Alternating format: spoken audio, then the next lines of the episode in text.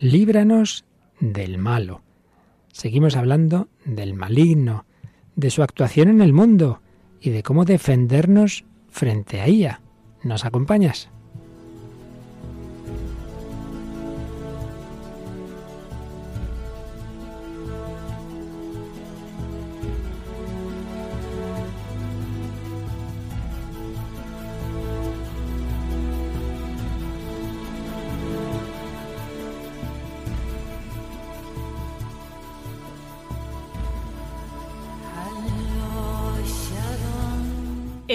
De hoy y Dios, con el padre Luis Fernando de Prada.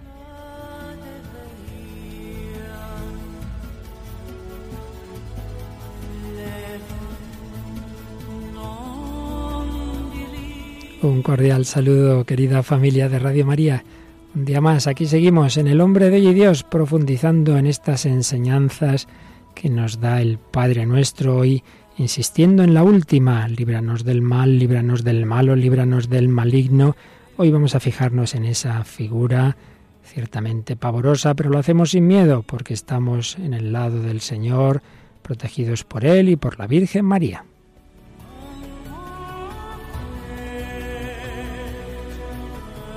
Y además nos acompaña el símbolo del Espíritu Santo, que es una paloma, paloma niño, ¿qué tal? Muy buenas. Un saludo, Padre Luis Fernando, qué buena presentación. claro que sí. Bueno, paloma, sin miedo, porque estamos eso, protegidos por el Señor, pero sí que vamos a profundizar un poco en un tema ciertamente delicado, delicado. Y es que veíamos en el último día, eh, bueno, y también en la petición anterior, no nos dejes caer en la tentación y líbranos del mal o del maligno, que aquí el Padre Nuestro hace alusión a Satanás y vamos a hablar un poquito del. Pero antes vamos a hablar de nuestros oyentes y como siempre agradecer sus diversos correos, sus entradas en Facebook, que sigue creciendo cada vez más en me gusta. Y bueno, bueno nos es imposible evidentemente saludar a todos los que nos eh, entran allí, pero eh, por lo menos tienes tú alguno seleccionado, ¿verdad?, para saludar. Sí, pues tenemos a Brenda Rivera, que además nos ha comentado un poco la publicación que hemos puesto para este programa acerca del demonio. Ha puesto, la mejor estrategia del demonio es hacernos creer que no existe. Un abrazo muy fuerte, Padre Luisfer y a todo el equipo. No me pierdo ni un solo programa. Debo decir que mi conversión es, es producto de haberme encontrado con la radio de la Virgen. Que Dios os bendiga. Saludos desde Badalona. Pues muchísimas gracias, Brenda, por este precioso testimonio y por saber que esta radio te ayuda a tu conversión y esto es motivo para que todos apoyemos esta radio. Estamos en esta campaña de mayo, pues entre todos que siga extendiéndose para ser instrumento de conversión. También Guadalupe Medina nos dice, gracias por el programa, hoy es tiempo de arrepentirnos de lo malo que hemos hecho y pedir perdón a quienes ofendemos. Pues no nos olvidemos de esa petición que ya habíamos visto antes, perdona nuestras ofensas como perdonamos. El Señor siempre nos perdona, hayamos hecho lo que hayamos hecho. Pues en efecto vamos a ya prácticamente terminar el comentario al Padre Nuestro, profundizando un poquito en quién es este personaje del que pedimos ser librados pero tienes algún ah, tienes algún correo más, me está diciendo Paloma. Sí, tengo uno que además nos comenta un poco el programa de la semana pasada, ah. que también se trató de este tema del demonio. Y Luis Mariano González Muñoz nos dice, el programa dedicado a la última petición del Padre Nuestro me ha resultado escandalosamente interesante, aunque confieso que lo he tenido que escuchar varias veces. En una hora habéis hablado de Fausto y de su venta de, de su alma al diablo. Habláis de catecismo y de que el mal no es una abstracción, sino que designa a una persona, al demonio. Habláis también del mejor teólogo, Benedicto XVI, y destaco la frase de que los males deben ser necesarios, son necesarios para nuestra purificación, pero el mal destruye. Habláis también del Señor de los Anillos, escuché a Gandalf que Gollum tiene una misión y quizás nosotros tengamos también una misión, aunque yo todavía no sé la mía. Y para terminar, solo pido que nos libren del mal. Amén. Pues muchas gracias por este este detallado comentario y tienes mucha razón nuestra comunicante que tratamos muchos temas quizás demasiados. Claro, un programa de radio vas dando pinceladas, pero precisamente por eso luego me quedé pensando, digo, hay que, hay que alargar esto un poquito y hay que profundizar porque habían quedado temas ahí enunciados, pero no detallados y hoy un poquito más, nunca del todo, porque esto no es un doctorado, pero bueno, son programas que nos ayudan un poco a pensar. Pues sí, vamos a hablar un poco más de este personaje, de estos personajes maléficos, que Dios permite su actuación para nuestro bien en último término, vamos a recordar cómo el Papa Francisco, en presencia también del Papa Emérito Benito XVI, consagraron el Estado del Vaticano a San Miguel Arcángel, pidiendo la defensa frente a Satanás, vamos a hablar de la acción extraordinaria del demonio. La ordinaria, ya hablamos en su día, las tentaciones, vamos a hablar de la extraordinaria. Un poquito, sin entrar demasiado, no demos demasiado espacio a estas cosas, que a veces la gente se pone ya un poco morbosa con todo esto, pero bueno, un poco hay que tener cierta idea. Para ello, pues ante todo, por supuesto, el magisterio de la Iglesia, de los papas, del catecismo, pero también vamos a aprender del gran exorcista de Roma, el padre Gabriel Amor. Vamos a hacer menciona dos películas, o tres películas, mejor dicho, ¿verdad, Paloma? Que, entre las que han tratado el tema del demonio. Sí, El Exorcista hablaremos, hablaremos también del exorcismo de Emily Rose y la de Requiem. Y bueno, alguna canción, no del demonio, desde luego, no vamos a poner aquí y darle nuestros micrófonos, sino de los ángeles buenos que nos van a ayudar y nos ayudan siempre. Bueno, esto y mucho más, y por supuesto un testimonio, como casi siempre, para que nos ayude a ver esto en personas concretas, comenzamos esta edición 163 del Hombre de hoy y Dios.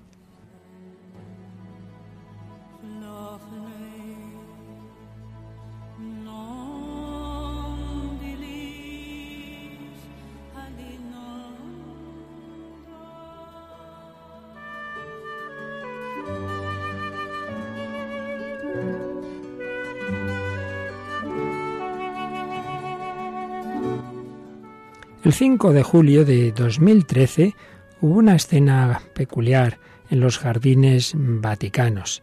El Papa Francisco invitó al Papa emérito Benedicto XVI a la inauguración de un monumento a San Miguel Arcángel, monumento del artista Giuseppe Antonio Lomuscio. Y a la vez que inauguraban ese monumento, hicieron eh, los papas, el Papa reinante y el Papa emérito, una consagración del Vaticano a San José y a San Miguel Arcángel. El Papa Francisco dijo lo siguiente. En los jardines vaticanos hay diversas obras artísticas. Esta que hoy se añade asume, sin embargo, un lugar de especial relieve. En efecto, no es sólo una obra conmemorativa, sino una invitación a la reflexión y a la oración, que bien nos introduce en el año de la fe, en aquel momento el año de la fe que había convocado Benito XVI. Miguel, que significa quién es como Dios, es el modelo del primado de Dios, de su trascendencia y poder. Miguel lucha por restablecer la justicia divina, defiende al pueblo de Dios de sus enemigos y sobre todo del enemigo por excelencia, el diablo. San Miguel vence porque es Dios quien actúa en él. Esta escultura, sigue diciendo el Papa, nos recuerda entonces que el mal ha sido vencido, el acusador ha sido desenmascarado, su cabeza aplastada, porque la salvación se realizó de una vez para siempre en la sangre de Cristo. Incluso si el diablo busca siempre rasguñar el rostro del arcángel y el rostro del hombre, Dios es más fuerte. Su victoria y su salvación se ofrecen a todo hombre, en el camino y en las pruebas de la vida, no estamos solos, estamos acompañados y sostenidos por los ángeles de Dios, que ofrecen, por así decir, sus alas para ayudarnos a superar tantos peligros, para poder volar alto respecto a las realidades que pueden hacer pesada nuestra vida o arrastrarnos hacia abajo. Al consagrar el estado de la ciudad del Vaticano a San Miguel Arcángel, le pedimos que nos defienda del maligno y que lo arroje fuera.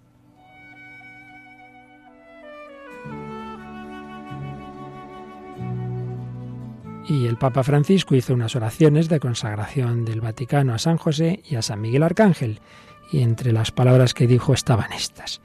Oh glorioso Arcángel San Miguel, tú que traes al mundo la consoladora noticia de la victoria del bien sobre el mal, abre nuestra vida a la esperanza.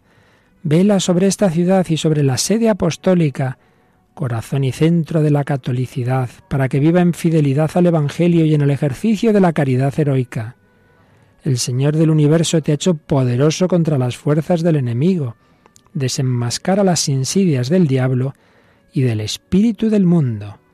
Haznos victoriosos contra las tentaciones del poder, de la riqueza, de la sensualidad. Sé tú el baluarte contra toda maquinación que amenaza la serenidad de la Iglesia. Sé tú, centinela de nuestros pensamientos, que libera del asedio de la mentalidad mundana. Sé tú el guía espiritual que nos sostiene en la buena batalla de la fe. Glorioso Arcángel San Miguel que siempre contemplas el rostro santo de Dios, manténnos firmes en el camino hacia la eternidad.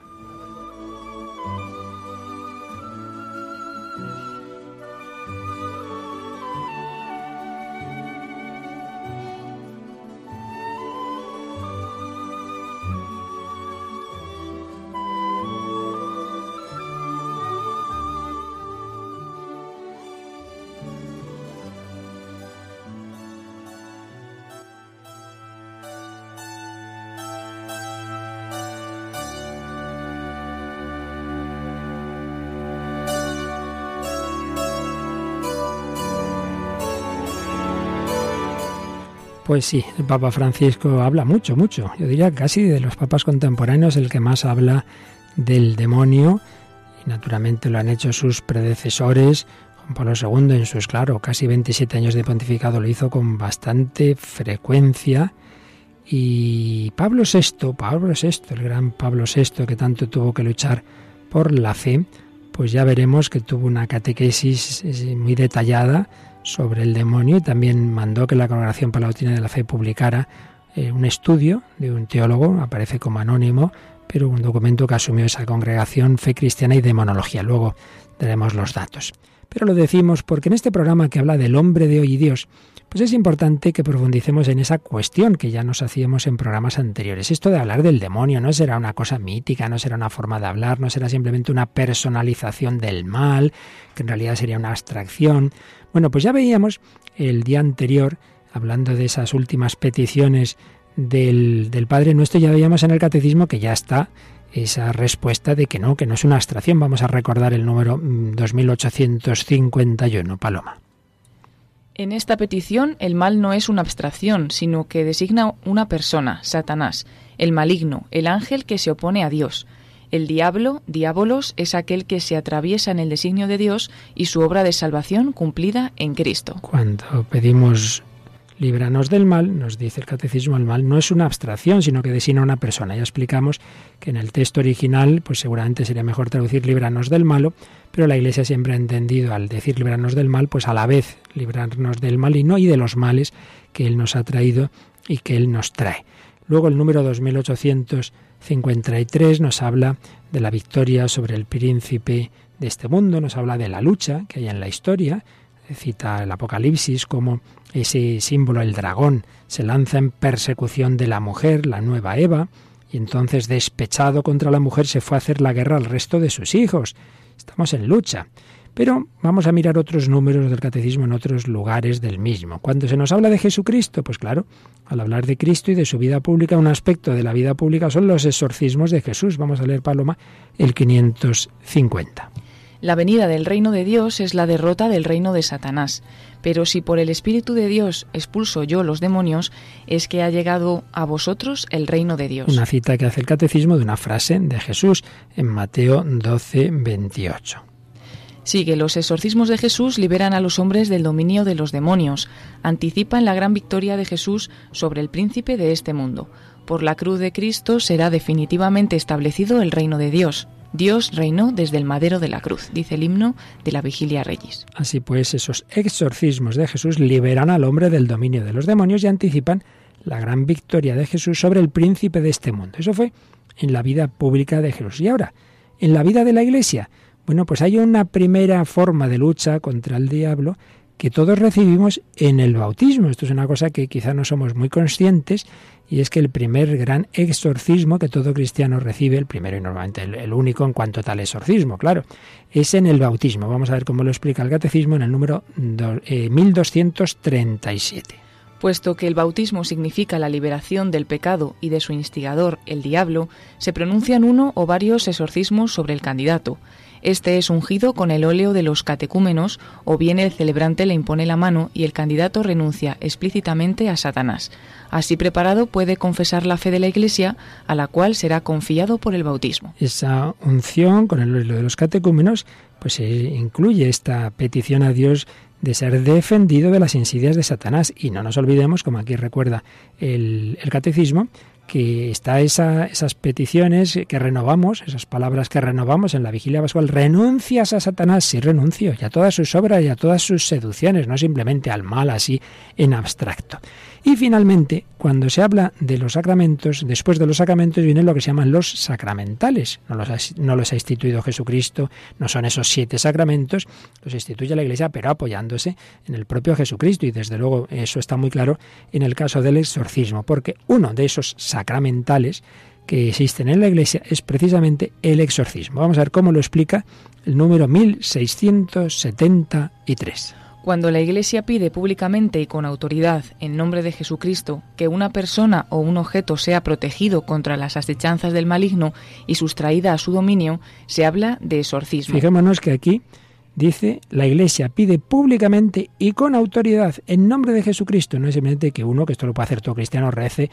Eh, al Señor pidiendo que él o otra persona sea librada. No, no, sino públicamente, en nombre de Jesucristo, una persona o un objeto porque como luego recordaremos, también el demonio puede hacer un tipo de infestación de lugares, de objetos, no solo de personas. Jesús lo practicó, de él tiene la Iglesia el poder y el oficio de exorcizar. En forma simple, el exorcismo tiene lugar en la celebración del bautismo. Lo que acabamos de recordar, el primer exorcismo, el, digamos el común para todos, se da en el bautismo. El exorcismo solemne solo puede ser practicado por un sacerdote y con el permiso del obispo. Y aquí hablamos del exorcismo propiamente dicho o solemne, no puede hacerlo cualquier sacerdote, sino un sacerdote con permiso y delegación del obispo, que por supuesto todo obispo puede hacerlo, o el obispo que él, o el sacerdote que él, en el que él delegue. En estos casos es preciso proceder con prudencia, observando estrictamente las reglas establecidas por la Iglesia. El exorcismo intenta expulsar a los demonios o liberar del dominio demoníaco gracias a la autoridad espiritual que Jesús ha confiado a su Iglesia. Muy distinto es el caso de las enfermedades, sobre todo psíquicas, cuyo cuidado pertenece a la ciencia médica. Por tanto, es importante asegurarse, antes de celebrar el exorcismo, de que se trata de una presencia del maligno y no de una enfermedad. Y aquí ya este número de catecismo nos habla de un tema pues muy propio de nuestro programa. Y es que en nuestros tiempos pues se tiende a pensar que todas estas cosas son simplemente enfermedades mentales. Y claro, el caso es que muchas veces lo son, es verdad, muchísimas veces. Recuerdo un gran experto en estos temas, eh, de absolutamente, vamos, de, fe de iglesia total, que falleció joven, eh, que tuvo programa en Radio María, el que inició el programa de las sectas, José María Bamonde. Era psicólogo eh, y sabía mucho de esto, creía firmemente en el demonio, pero decía que en la mayor parte de los casos que él había conocido de personas con supuestas posesiones, pues no, era, eran problemas mentales. Aquí está siempre ese tema que también sale con otras cuestiones, como la depresión, etcétera, de dónde está el terreno de lo psiquiátrico, dónde está el terreno de lo espiritual. Entonces, claro que sí, que es verdad, que muchas veces son cosas que, que uno se imagina, uno puede tener esquizofrenia y oye voces, sí, es verdad.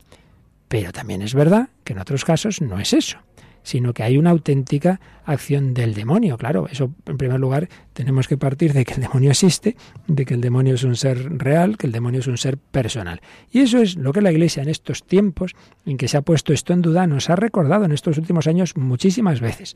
Mencionaba antes que Pablo VI, este hombre de tanto diálogo con el mundo contemporáneo, este hombre que siguió la obra de Juan XXIII, que clausuró el Vaticano II, que buscó que la Iglesia supiera expresar un lenguaje adecuado a nuestra época, pues su mensaje, pero sí, sí, pero su mensaje, no negar la fe. Entonces, una de las cosas en que insistió fue en que el demonio no es ningún cuento chino ni ningún invento. Una vez habló, tuvo una famosa frase en un día de San, de San Pablo, de San Pedro y San Pablo, el 29 de junio del 72, mencionó la, frase, el humo de Satanás entró a la iglesia y bueno, se organizó una, se metieron con él, se rieron de él. Bueno, pues no se cayó, sino que unos meses después, en una catequesis del 15 de noviembre de, ese mismo año, 1972, comentó esta petición última del Padre Nuestro, líbranos del mal, y ahí hizo toda una catequesis sobre el maligno que vale la pena, yo os aconsejo, porque aquí solo la podemos leer algunos párrafos, que la busquéis el 15 de noviembre del 72. Pablo VI ahí, en primer lugar, decía que la visión eh, cristiana del mundo es positiva, es optimista, no, no tenemos que obsesionarnos con estas cosas. Pero por otro lado, decía sí, sí, pero no olvidemos de que también existe el mal, que hay mucho mal en el mundo, que hay un mal moral, que el mal está ahí presente. Y entonces iba avanzando y decía, hallamos en el mundo el pecado, perversión de la libertad humana y causa profunda de la muerte. Y es donde ya decía esto. Eh, es una separación de Dios y después a su vez ocasión y efecto de una intervención en nosotros y en nuestro mundo de un agente oscuro y enemigo, el demonio. El mal no es ya sólo una deficiencia, sino una eficiencia un ser vivo, espiritual, pervertido y pervertidor, terrible realidad, misteriosa y pavorosa. Y decía bien clarito, quien rehúsa reconocer su existencia se sale del marco de la enseñanza bíblica y eclesiástica, como se sale también quien hace de ella un principio autónomo, como si fuera una especie de Dios malo, ¿no? Algo que no tiene su origen como toda criatura en Dios, el maniqueísmo, como si hubiera dos dioses, el bueno y el malo, no, no, el demonio es una criatura o quien la explica como una pseudo-realidad, una personificación conceptual y fantástica de las causas desconocidas de nuestras desgracias.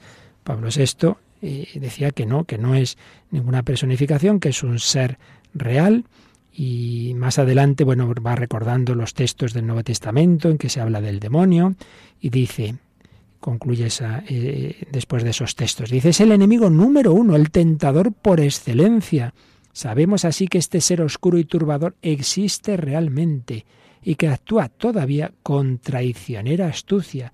Es el enemigo oculto que siembra errores y desventuras en la historia humana. Hablaba de la amplitud de la acción diabólica, decía que hay que estudiar de nuevo esa doctrina. Y fijaos, aquí es donde tocaba este punto. Algunos piensan que van a encontrar en los estudios psicoanalíticos y psiquiátricos o en experiencias espiritistas una compensación suficiente. Pues ya como que con eso ahí encontraríamos respuesta a todos estos temas. Se teme recaer en viejas teorías maniqueas o en terribles divagaciones fantásticas o supersticiosas, Hoy prefiere mostrarse fuertes y sin prejuicios, adoptar una actitud positivista, aunque después se den crédito a tantas gratuitas ideas supersticiosas, mágicas o populares. Esto es muy verdadero, uno no cree en el demonio y luego cree en cualquier cosa.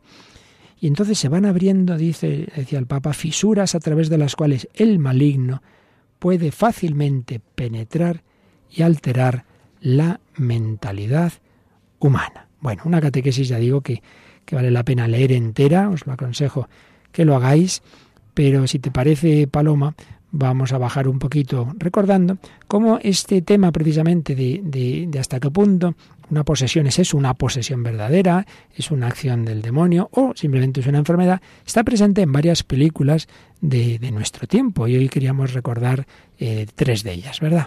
Sí, en primer lugar, la película titulada El Exorcista, que es una película de terror norteamericana de 1973, dirigida por el realizador William Friedkin sobre un guion escrito por William Peter Blatty, que está basado en la novela del mismo autor, publicada en 1972 y que solamente en Estados Unidos llegó a vender cerca de 13 millones de ejemplares.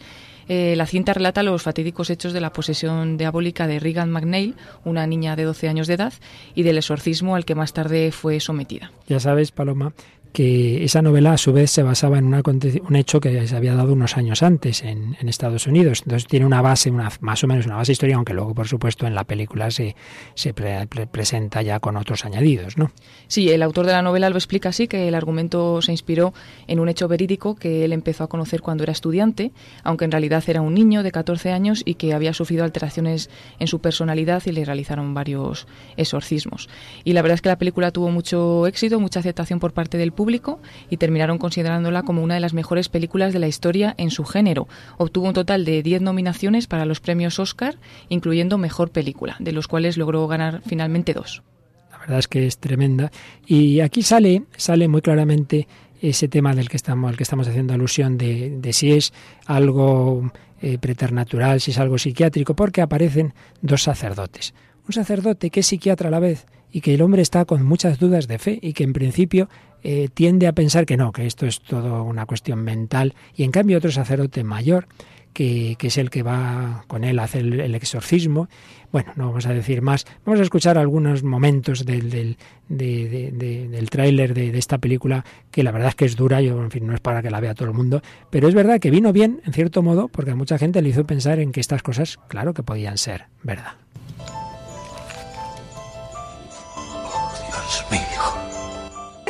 Todos los psiquiatras del mundo y ellos me han enviado a usted. ¿Va usted a enviarme también a ellos? Santo cielo, es que nadie va a ayudarme. ¡Vete! En el nombre del Padre, del Hijo y del Espíritu Santo, por la señal de la Santa Cruz, de nuestro Señor Jesucristo, que vive y reina con el Padre y el Espíritu Santo.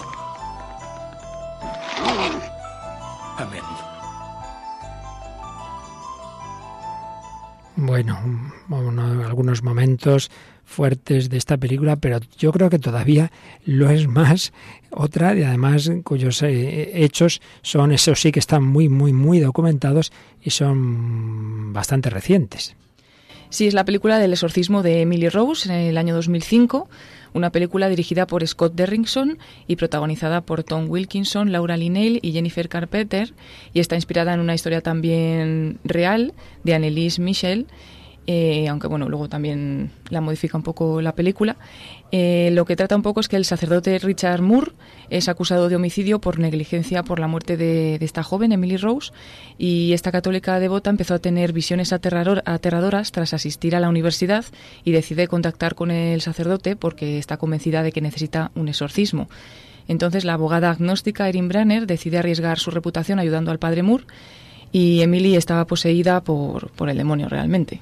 Bueno, ahí es donde está, donde está el tema, ¿verdad? La verdad es que es un, yo he estado, lo que he estado mirando, no hay una respuesta clara, hay, hay sus dudas incluso dentro de personas de, de, iglesia, ¿no? Estos acontecimientos ocurrieron, ya digo, son bastante recientes porque esta chica murió con 24 años en el verano de 1976. Eh, le empezaron a ocurrir una serie de acontecimientos que primero fueron a los médicos, pero mm, la medicina no conseguía hacer más, entonces esta familia que es profundamente católica, ella, la, la chica y sus padres, pues deciden en efecto acudir al sacerdote. Al principio es curioso, ¿eh? la iglesia al principio no quiso hacer el exorcismo, se seguía pensando que era un tema psiquiátrico, hasta que ya al final el obispo da el permiso. ¿Y qué ocurre? Que son unos exorcismos terribles, que la chica no come nada, que en fin se van produciendo una serie de circunstancias y al final muere. Entonces, claro, le acusan por decir, claro, ustedes por hacer esos exorcismos y en vez de obligarla a comer, en vez de llevarla al hospital, entonces son acusados como de negligencia, incluso los padres, ¿no? Entonces, aquí donde yo, por lo que he visto, pues hay quien piensa que quizá fueron eh, estos exorcistas no tuvieron la suficiente prudencia, pero hay quien piensa que no, que lo hicieron todo correctamente y parece ser, ya digo, esto es un tema discutido, que creo que recordar que aparece en esa película, que es que esta chica tuvo como una revelación de la Virgen que le preguntó si quería ofrecerse a sufrir a sufrir esa, todas esas vejaciones, todos esos sufrimientos tan grandes y también el sufrimiento de no ser comprendida, ¿no? De pensar como que todo eso pues se lo estaba inventando, ¿no? Bueno, pues la verdad es que no queda claro. Entonces, esta película, El exorcismo de Emily Rose, yo creo que más bien se inclina a la versión de que fue una auténtica posesión y un auténtico exorcismo, de que no tuvieron culpa, pero hay otra versión que en cambio más bien se inclina a que fue un tema de negligencia y que era pura enfermedad mental. ¿Cómo se llama esa otra? Que es la película titulada Requiem, el exorcismo de Micaela, una película dramática alemana de, 2000, de 2006 y el film también está basado en este mismo caso, como estábamos diciendo. En este caso, Micaela Kingel es una joven residente de una localidad rural que desea hacer una vida normal a pesar de padecer ataques epilépticos. Un día le llega una notificación en la que le informan que ha sido admitida en la universidad y ella está muy emocionada por volver a estudiar después de estar de baja porque tenía este tratamiento por, por los ataques que tenía. Se oponen sus padres, pero ella quiere continuar estudiando y a los pocos días empieza a experimentar fenómenos extraños, es incapaz de rezar, estudiar o incluso ah, de de hablar con los demás porque escucha extrañas voces continuamente y debido a estos sucesos cree que su epilepsia es una posesión. En cualquier caso, eh, ya digo que en, este, en esta situación concreta, yo no, desde luego nosotros no sabemos exactamente lo que pasó, pero lo que sí es importante es que saquemos el criterio. El criterio es que la Iglesia es muy prudente. Cuando le llegan estas situaciones, primero siempre se intenta descartar que sea un tema, en efecto, de enfermedad. Por eso es importante aquí la colaboración ¿no? con, la medicina, la colaboración con el psiquiatra, pero cuando, cuando ya se ve que no, que, es algo más. O también, no hay que olvidar que cabe, que cabe, y esto yo creo que se da en más de una ocasión, que las dos cosas se den a la vez. Porque ¿qué impide que una persona con una enfermedad mental a la vez reciba unos ataques del demonio? Claro, entonces ya el diagnóstico se complica más, ¿verdad?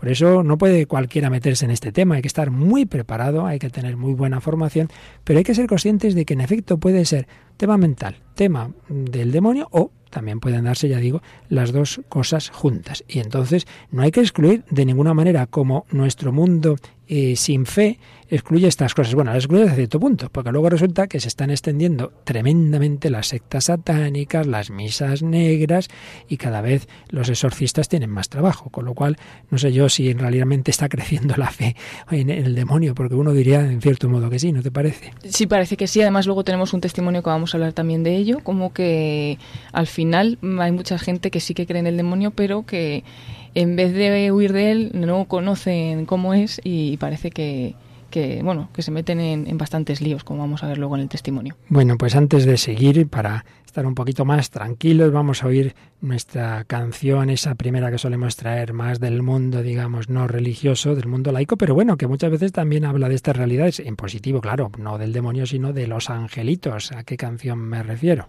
Es la canción titulada Creo en Angelitos, del grupo ABBA, un grupo sueco de música pop que eh, se llamaba así porque es un acrónimo formado por las primeras letras del nombre de cada miembro. El cuarteto se formó en Estocolmo en 1972 y logró fama internacional, sobre todo gracias al Festival de la Canción de Eurovisión de 1974. Desde entonces, ABBA ganó por popularidad empleando melodías pegadizas, letras simples y su propio sonido eh, de sus canciones. Luego, bueno, es un, se casaron, eran un par de matrimonios, pero que luego tuvieron problemas entre ellos y también eso hizo mucho que el, que el grupo terminara disolviéndose. Bueno, escuchamos un poquito, creo, en Angelitos de Ava.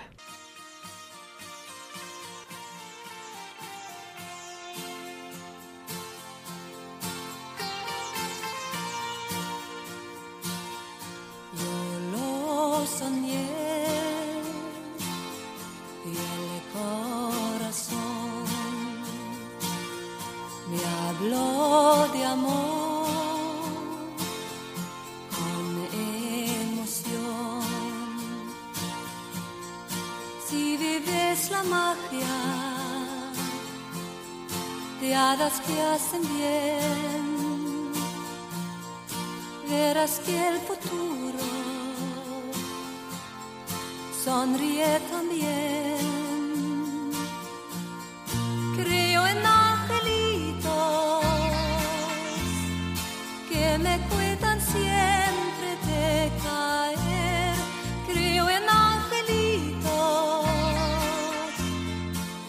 la vida linda me hacen ver y llegaré.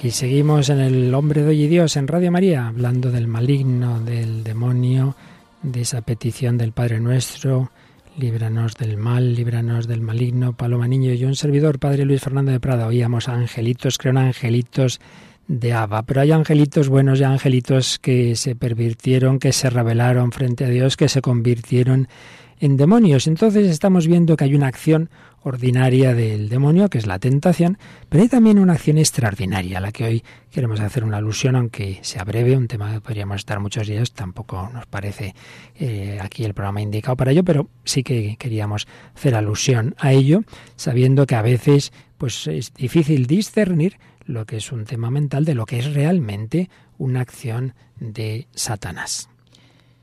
En primer lugar, podríamos preguntar qué trastornos puede causar el demonio en los hombres mientras están vivos. Pues mira, yo creo que más allá, por supuesto, de todos estos documentos magisteriales a los que hemos hecho alusión, a las personas que mejor lo explica es quien, ha, quien es eh, eso, ha sido, supongo que hay otros también eh, ya nombrados, pues que es mayor, el exorcista de Roma, el padre Gabriel Amorz. Tiene varios libros en que lo explica estupendamente. En uno de ellos habla un exorcista, lleva ya muchas ediciones, pues nos recuerda, eh, él habla de, de, seis, seis posibles formas de actuación del, digamos, extraordinarias del demonio, ¿no?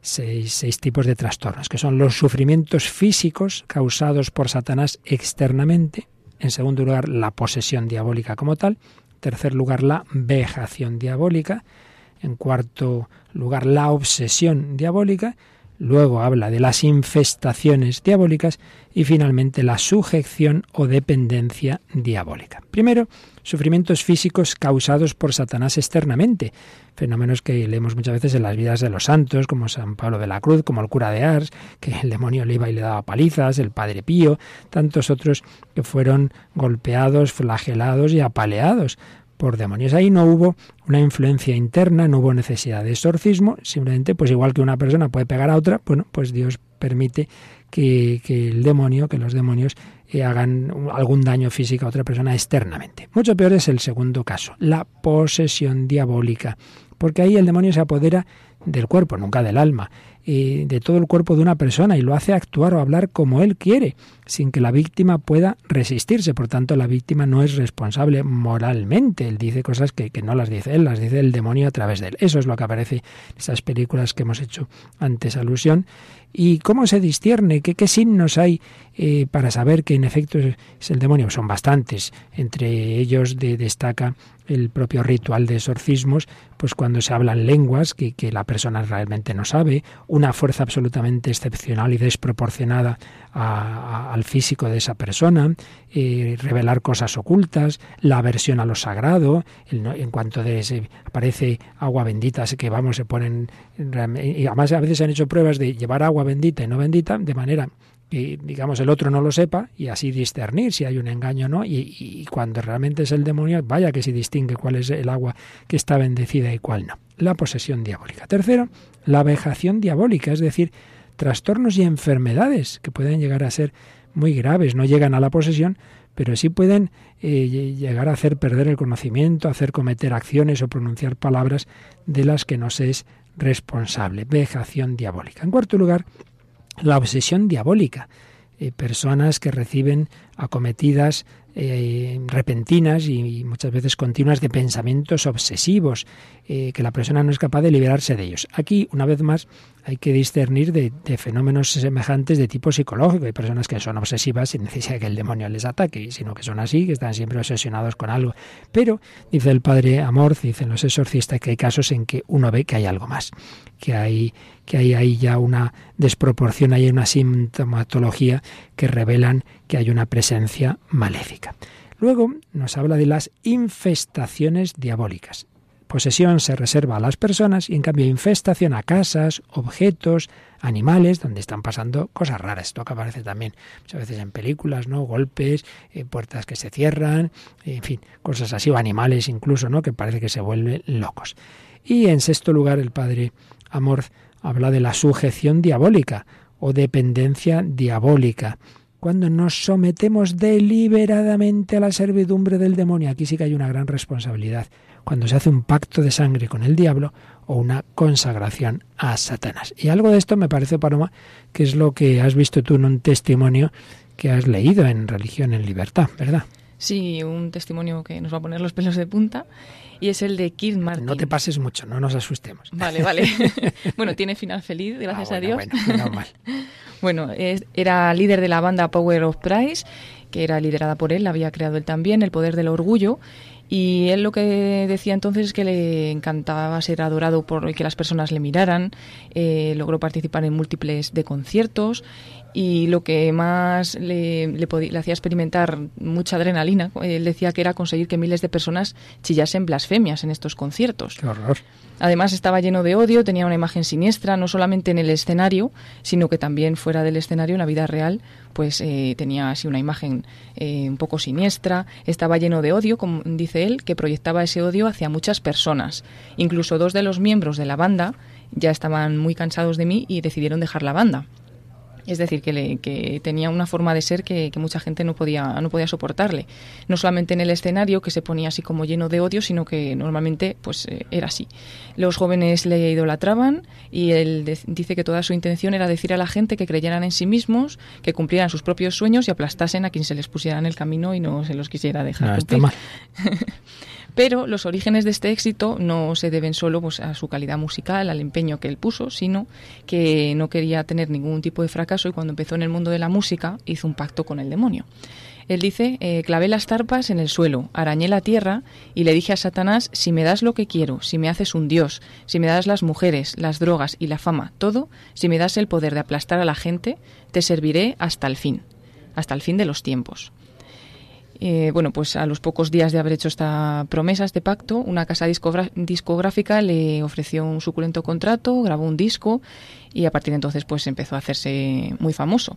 Esto no era el único secreto que tenía aquí, también eh, nos cuenta después que durante su niñez unos chicos del barrio le empezaron a molestar sexualmente cuando tenía aproximadamente unos ocho años y eso es una cosa que nunca jamás se la dijo a nadie. Y mm, sí que le afectó a él porque lo que hizo fue a partir de ese momento, después siendo más mayor, también se aprovechaba sexualmente de las mujeres y se convirtió un poco en su estilo de vida. Eh, entonces fue cuando pasó algo impresionante porque estaba un día en una, en una cafetería, se le acercó una persona, un señor, y se sentó justamente a su lado mirándole. Y entonces él, bueno, le miró así un poco en plan de broma y le dijo, ¿qué pasa, papá? Pero este señor le contestó diciéndole, ¿qué pasa, amigo? Pues a él le molestó muchísimo, se puso frente a él, lo maldijo, dice, lo llamé de todas las cosas posibles que se me ocurrieron. Y entonces él me dijo, Dios me ha mandado aquí para decirte que te ama y quiere que sepas que Él no fue responsable de los jóvenes que abusaron de ti cuando eras niño. Y lo que era todavía más alucinante es que le dijo los nombres de esas personas que habían abusado de él cuando era niño. Y le dijo, Jesús está esperándote para que gires la cara hacia casa. Él se quedó en shock, meditativo, y esa misma noche que iba en un autobús de gira de la banda a un concierto, eh, en medio de la noche dice que tuvo otra sacudida. De pronto apareció una gran estrella como si cayese del cielo y el Espíritu de Dios mismo actuó en el autobús. Yo no sabía por qué odiaba tanto a Dios. Todo voló y la única cosa que sentía era amor. Me sentí aceptado, me sentí como que era ese niño pequeño otra vez antes de que abusaran de mí. Y dije, Jesús, ven aquí destruyeme porque yo no quiero ser más esto que soy. Ante la presencia de Dios, el pecado, el odio y la fealdad no pueden estar, no hay lugar para ello. Y todas estas cosas empezaron a dejar mi corazón. Entonces dejó todo y nunca más retornó a la banda. Pero bueno, se empezó a meter en un grupo de una parroquia en su pueblo y aún le quedaba un reto. El, consejero espiritual le dijo que tenía que buscar a esos jóvenes que habían abusado de él y que tenía que perdonarlos. Los buscó, los encontró, les preguntó que por qué le habían hecho eso y ellos mismos le contaron que ellos también habían sido víctimas de violaciones, que también eh, habían tenido revistas pornográficas y habían aprendido cosas malas, pero que luego con el paso del tiempo también se habían encontrado con Cristo y habían dado sus corazones a Cristo y entonces todos se juntaron, se, dice, nos sentamos, lloramos y nos abrazamos, hablamos sobre, sobre ello y rezamos. A partir de ahora, pues Kir ya eh, ha, hecho, ha formado una familia, tiene hijos, juntos viajan por todo el país compartiendo el milagro que ha cambiado sus vidas y se dedica a la música, pero ahora eh, cantando canciones de alabanza para Dios. Bueno, menos mal que en efecto el final es muy bello. Uno, fíjate, puede haber llegado a hacer esa barbaridad de un pacto con el diablo y sin embargo ser liberado por el amor de Dios. Qué preciosidad. Bueno, pues hemos recordado antes esas formas de actuación extraordinaria del demonio, pero se pregunta el Padre Amor, ¿por qué? ¿Por qué se puede caer en esas situaciones, en, esas, en ese tipo de, de trastornos extraordinarios? Y fíjate, Paloma nos habla de cuatro causas. Por permisión de Dios para nuestra propia santidad y sin ninguna culpa. En segundo lugar, por ser víctima de un maleficio.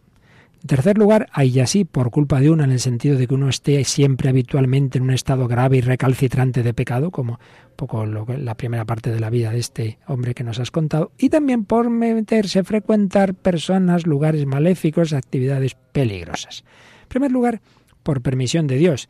Por supuesto, nada ocurre sin el permiso de Dios. Hay que recordar que solo Dios es Dios, que el demonio es una criatura que hace lo que Dios le permite. Pero aquí se refiere el Padre Amor a que así como Dios puede permitir una enfermedad o, un atentado, que una persona pues eh, tenga un atentado terrorista y se quede parapléjico o lo que sea, lo permite. Dios no lo quiere, pero lo permite. También puede permitir esa acción del demonio para la santidad de una persona.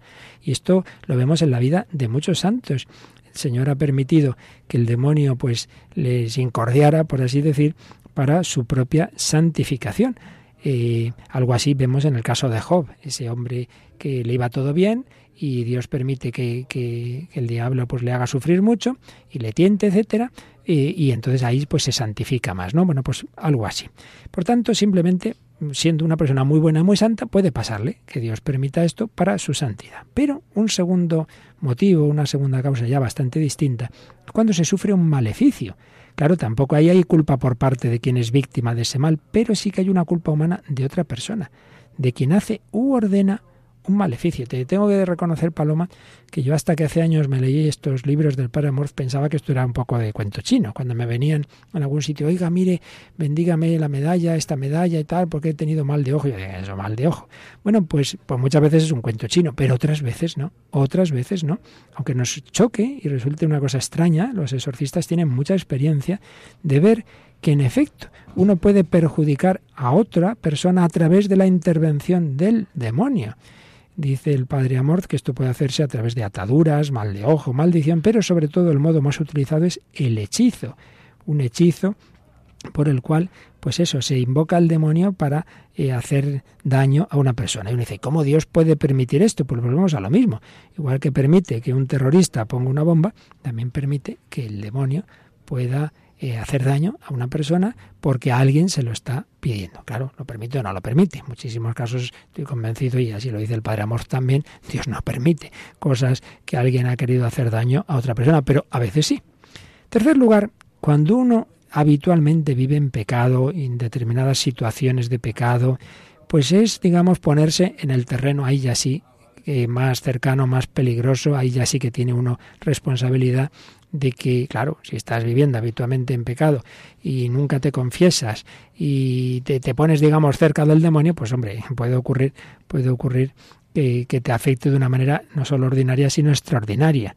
Eh, dice el padre Amorce, he conocido casos en que las personas vivían estados matrimoniales desordenados, con el agravante de otras culpas. Se me han presentado mujeres que habían cometido varias veces el aborto, he estado ante personas que además de perversiones sexuales aberrantes cometían actos de violencia, droga, etcétera, etcétera, etcétera. Evidentemente, en estos casos lo que hay que hacer es pues salir del pecado, la conversión. Y en cuarto lugar, habla el padre Amorth de frecuentar personas y lugares maléficos. Y aquí sí que creo que es importante que hagamos una llamada de atención porque mucha gente se mete y muchos jóvenes en sesiones espiritistas, magia, cultos satánicos, sectas satánicos y a veces pensando, no, si esto no es malo, es la Ouija, si no sé qué, si es magia blanca, todo esto es un campo abonado para abrir puertas y ventanas al demonio.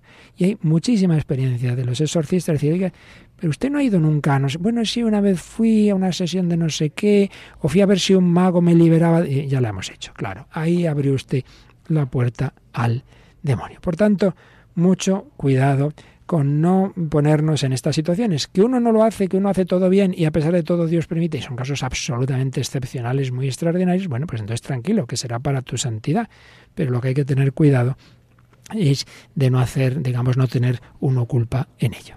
¿Y qué podríamos hacer para defendernos de todos estos males? Bueno, evidentemente, primero, como es natural, todos los medios generales de la vida cristiana, ¿no? Pues eh, procurar vivir en gracia de Dios, confesarnos en cuanto creemos que hemos podido cometer un pecado, eh, por tanto, oración, sacramentos, limosna, perdonar las ofensas, eh, acudir mucho al Señor, a la Virgen, a los santos y a los ángeles. A la Virgen en particular la tienen pavor, evidentemente.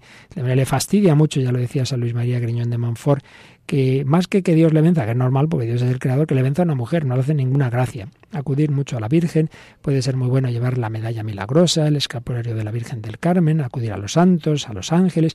Y, por ejemplo, Santa Teresa hablaba mucho que ella veía de la gran eficacia del agua bendita, ese tipo de sacramentales. Y también dice el padre Amorth que los ángeles son nuestros grandes aliados, que hay que acudir a ellos, que tenemos ángeles custodios y que no hay que olvidar que, que los ángeles pues pueden, pueden más que el demonio y por tanto que no tengamos miedo. Todo esto que hemos tocado ha sido de una manera rápida y breve, pero en fin, nos parecía que había que hacer alusión a ello, pues no nos debe llevar nunca al temor, porque en definitiva no va a ocurrir nada que Dios no permita.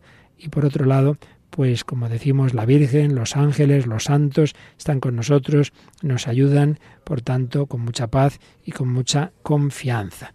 Y finalmente, pues insistimos en lo que hemos mencionado, que son temas que hay que tener mucha prudencia, que hay que saber discernir, que a veces son muchísimas veces temas mentales, temas psiquiátricos, es verdad, pero eh, pero que en otros casos, pues hay ciertamente una situación de exorcismo que hay que hacer. Bueno, pues si uno duda, acudir a un buen sacerdote bien formado y enterarse si donde uno vive, pues hay exorcista, y si no, acudir al obispado y preguntar, y, entonces le dirán, bueno, pues, pues sí vale la pena hacer una, un poquito un estudio, y si se descarta que sea un tema mental, pues procedemos a, a que haya un exorcista pues que, que, que, ya estudie el caso más, más de cerca y en su caso realice el exorcismo. Vamos a terminar precisamente invocando a los santos ángeles con mucha confianza, con un, una canción que cantaba en directo en este gran cantante católico Martín Valverde.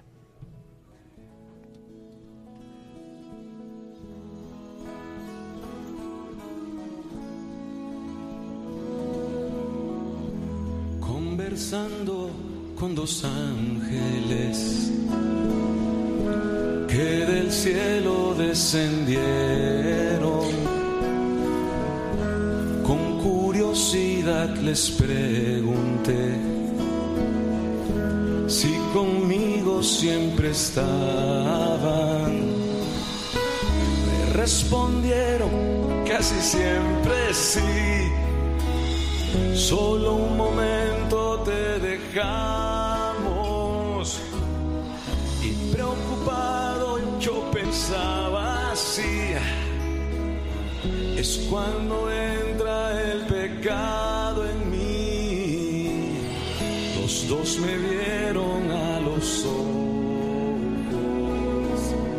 Me respondieron diciendo que no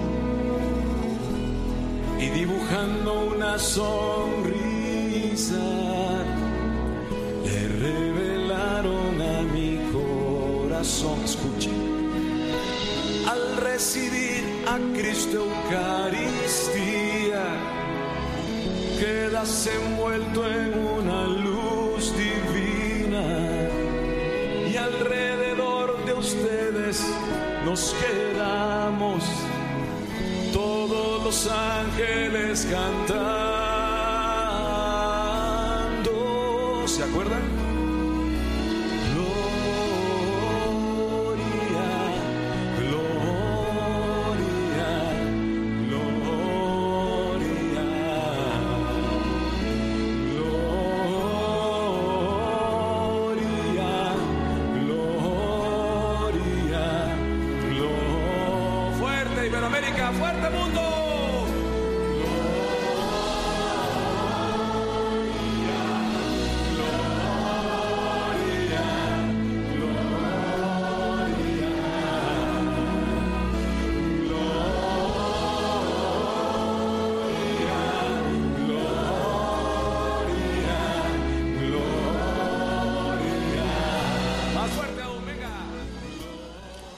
Tengamos miedo al demonio. Gloria a Dios.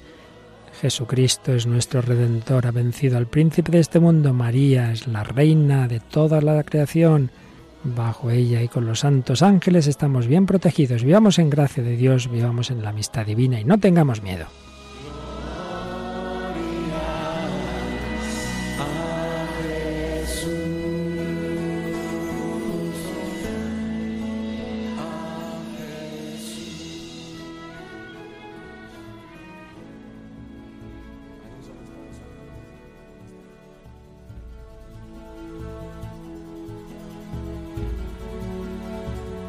Gloria a Jesús. Al nombre de Jesús toda rodilla se doble en el cielo, en la tierra y en el infierno. Los ángeles malos, caídos, los demonios tienen que adorar a Jesucristo, tienen que reconocer que les ha vencido, pero el Señor permite que entre tanto aquí nos incordien bastante pues ya sabéis, la amistad con Dios, la oración, los sacramentos, la Virgen y en casos especiales acudir sacerdote que puede aconsejarnos y a lo mejor en algún caso extraordinario siempre será excepcional, pero puede darse haya una acción también extraordinaria del demonio. Recuerdo esa catequesis de Pablo VI de noviembre del 72, los textos del catecismo y no he dicho la fecha de un estudio del que encargó la Congregación para la Doctrina de la Fe, 26 de junio de 1976.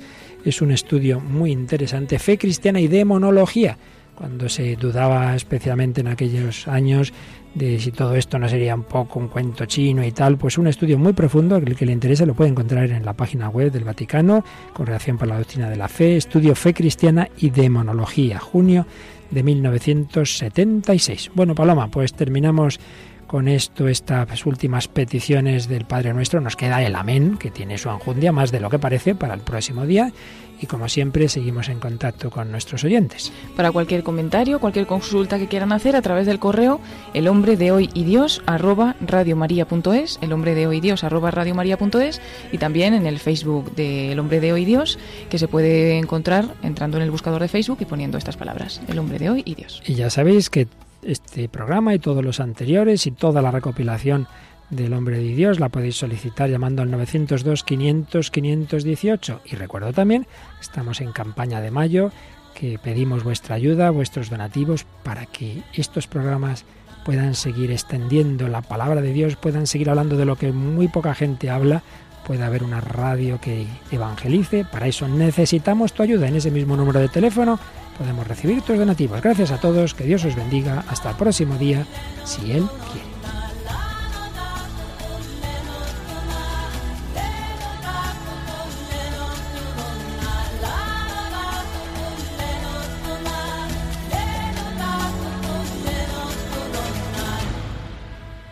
Así concluye El hombre de hoy y Dios, un programa dirigido en Radio María por el Padre Luis Fernando de Prada.